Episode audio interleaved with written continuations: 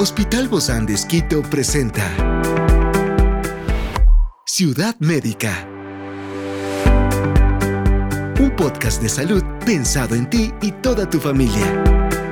Hoy tenemos a un experto para hablarnos sobre el control del intestino en niños con espina bífida. Se trata de Johnny Tierra, nutricionista infantil del Hospital Bozán de Esquito. Yo soy Ofelia Díaz de Simbaña y estoy súper contenta de disfrutar este podcast de Ciudad Médica en este mundo tan apasionante de la salud. Conversamos justamente con Johnny Tierra, él es nutricionista infantil. Gracias Johnny por acompañarnos, bienvenido.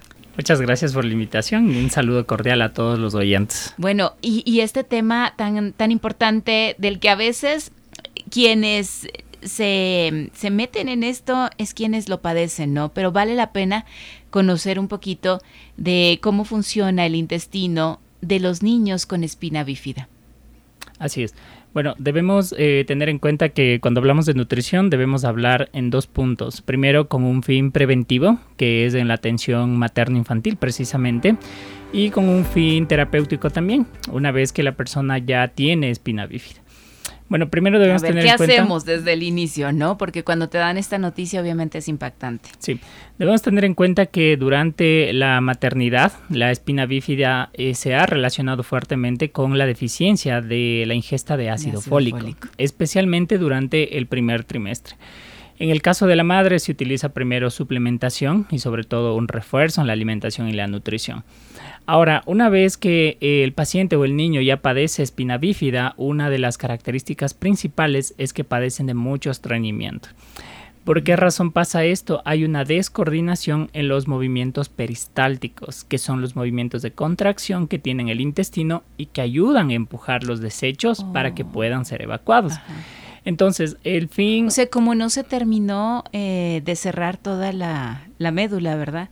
es, eso es lo que produce que, no haya eh, este movimiento. Exactamente, lo que pasa es que no esté bien desarrollada esta función precisamente del sistema digestivo y esto no permite que haya una adecuada em, evacuación, o no haya una adecuada digestión. Es muy común en los niños del estreñimiento crónico, por ejemplo, debido a esta afección, pero también está muy relacionado con la deficiencia de ingesta de fibra y de agua en la dieta. Naturalmente ya se conoce que la dieta de los niños, al menos a nivel Ecuador, está muy cargada de alimentos ultraprocesados o alimentos fritos o alimentos muy cargados en azúcar pero deficientes de fibra o de nutrientes también. Entonces, esto es un determinante muy importante. Y además también que cuando nacen están aprendiendo, ¿verdad? Eh, en sus deposiciones y desde que son pequeñitos, bueno, mamá y papá estamos al pendiente, realmente, ¿ya hizo popó? ¿Cómo hizo? Estamos al pendiente de eso también. Sí, exactamente. El tema de la corrección de la alimentación se hace desde el inicio de la alimentación complementaria. Se debe seguir, eso sí, el protocolo de la introducción, es decir, las recomendaciones pediátricas para el ingreso de cierto grupo de alimentos, pero sí se debe tener prioridad en los alimentos ricos en fibra. Ajá. Pero cuando nacen, por ejemplo, la fibra sería para quién? Para la mamá. Para la mamá, sí, para la mamá para que estos puedan ser eh, administrados a través de la leche materna. También se recomienda a la madre tomar algún tipo de complemento o alguna fórmula complementaria que tenga probióticos y prebióticos. Esto se conoce como un efecto simbiótico, que es una mezcla tanto de pre como de probióticos y que esto van a reforzar al, al sistema intestinal del niño. Experiencias excepcionales son el motor que nos anima a trabajar por la salud integral de nuestros pacientes. Expresamos el amor de Dios para dar prioridad a la vida por sobre todas las cosas. Seguimos con nuestro compromiso, la seguridad del paciente. Hospital Bozán de a la gloria de Dios y al servicio del Ecuador. Pero tú dices que la madre se alimente de esta manera o también... Durante la lactancia, sí. Durante ¿Y estos bebés sí pueden lactar? Por supuesto. Sí. Sí pueden lactar sin ningún problema. Ajá. También, por supuesto, tienen, em, tienen afección o dificultad para hacer la deposición, pero ayuda mucho la alimentación de la madre. Johnny, ¿quiere decir entonces que sí afecta el consumo de los alimentos en la lactancia? El consumo de los alimentos de la mamá, me refiero. Por supuesto. En lo que vamos a em, producir en la lactancia, leche de buena calidad, ¿es Exacto. Mientras mejor se alimente la madre, más eh, nutritiva va a ser la lactancia ah, materna. Y esto hace mucho o está muy relacionado precisamente con la velocidad de ganancia de peso.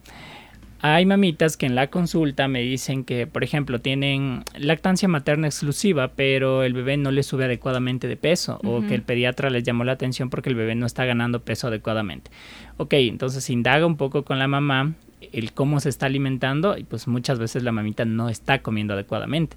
No come la cantidad suficiente o no come eh, nutricionalmente adecuado y entonces esto hace que la calidad de la lactancia materna vaya siendo menor y esto hace que la ganancia de peso y sobre todo el crecimiento se vayan mermando. O sea que no todas las leches son las mejores. Sí es buena la leche materna, pero tiene diferente tipo de calidad. Por supuesto, la leche puede ser mucho mejor. La leche a la final cumple su misma función, que es la de alimentar al bebé, pero nutricionalmente puede estar mucho mejor si la madre se alimenta mejor. Hoy que estamos hablando de la espina bífida en exclusivo, ¿cuáles son estas estrategias principales para el manejo del control intestinal en niños y cómo evolucionan a medida que van creciendo? Bueno, eh, en el transcurso de la alimentación complementaria, por supuesto, se utiliza, por ejemplo, eh, la introducción primero de alimentos que no tengan mucha fibra o que no sean tan agresivos para el intestino del bebé, pero que me ayuden con la digestión. Aquí tenemos a la papaya, por ejemplo, tenemos a la pitahaya, que se les debe administrar en dosis bastante pequeñas, pero sobre todo cuando los niños ya pueden comer una textura triturada, que es más o menos a los 7-8 meses, allí yo ya puedo introducir alimentos que pueda darles con la cáscara. ¿Sí? Puedo darles la manzana, la pera, el durazno, puedo darle las uvas, por ejemplo, simplemente trituradas y le doy. Un error bastante... No molida. No molida, tiene que estar picada fina o triturada, pero debe contener la cáscara. Porque un error bastante común de las mamitas principalmente es que a las frutas les pelan. les pelan y les dan. O les cocinan, luego les pelan y les dan. Realmente eh, la dificultad con esto es que con el proceso de pelado nosotros quitamos totalmente la fibra. ¿Ya? Entonces, y la fruta cocinada mismo se utiliza principalmente para el tratamiento de las diarreas, con la finalidad de constipar un poco al bebé. Entonces, o sea, nada cocinado. sí pueden comer cocinado, pero a lo que voy es a que debe tenerse en prioridad también la cáscara, porque necesitamos la fibra. La fibra como no se absorbe, no se digiere ni tampoco se metaboliza, la fibra tal cual como es ingerida es expulsada del cuerpo.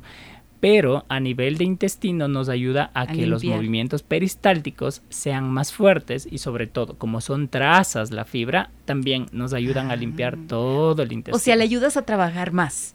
Sí. A que trabaje realmente. Es como que vas ejercitándolo.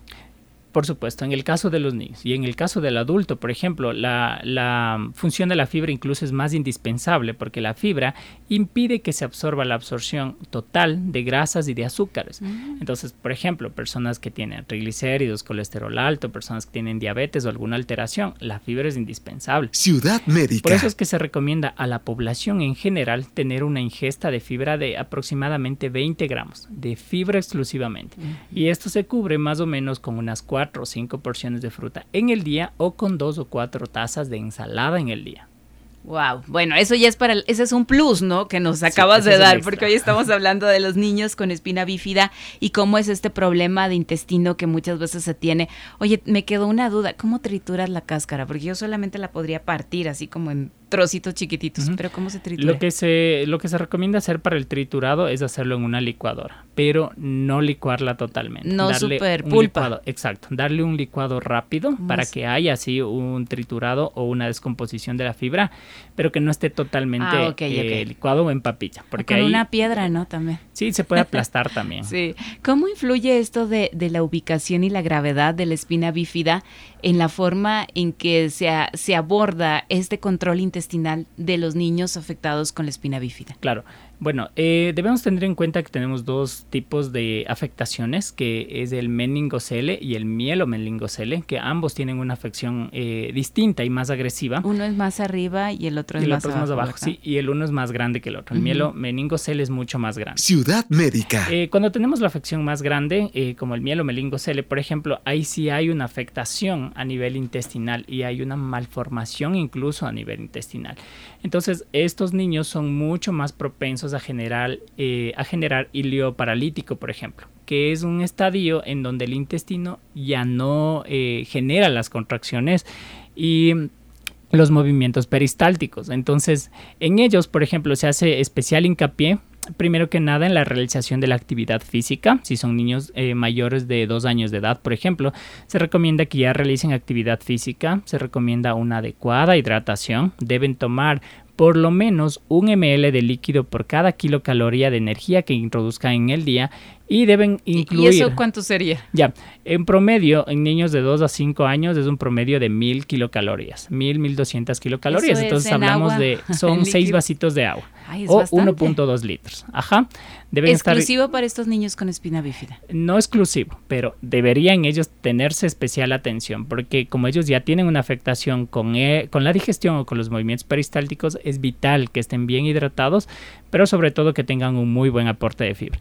Algo que se recomienda también en niños mayores ya de dos años es incluir como parte de las colaciones escolares o en la media mañana y media tarde, si todavía no acuden a una institución educativa, incluir alimentos fuentes en fibra. Puedo incluirle granadilla, que a partir del año ya pueden masticar las pepitas. Puedo darle papaya, mm. puedo darle pitahaya.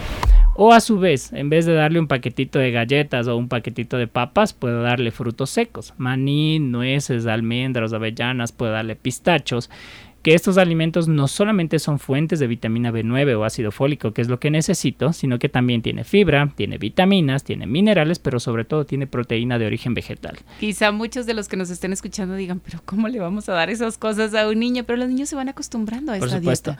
Depende mucho, depende mucho de cómo se introduzca la alimentación complementaria. ¿Cómo lo harías tú? De una manera ingeniosa.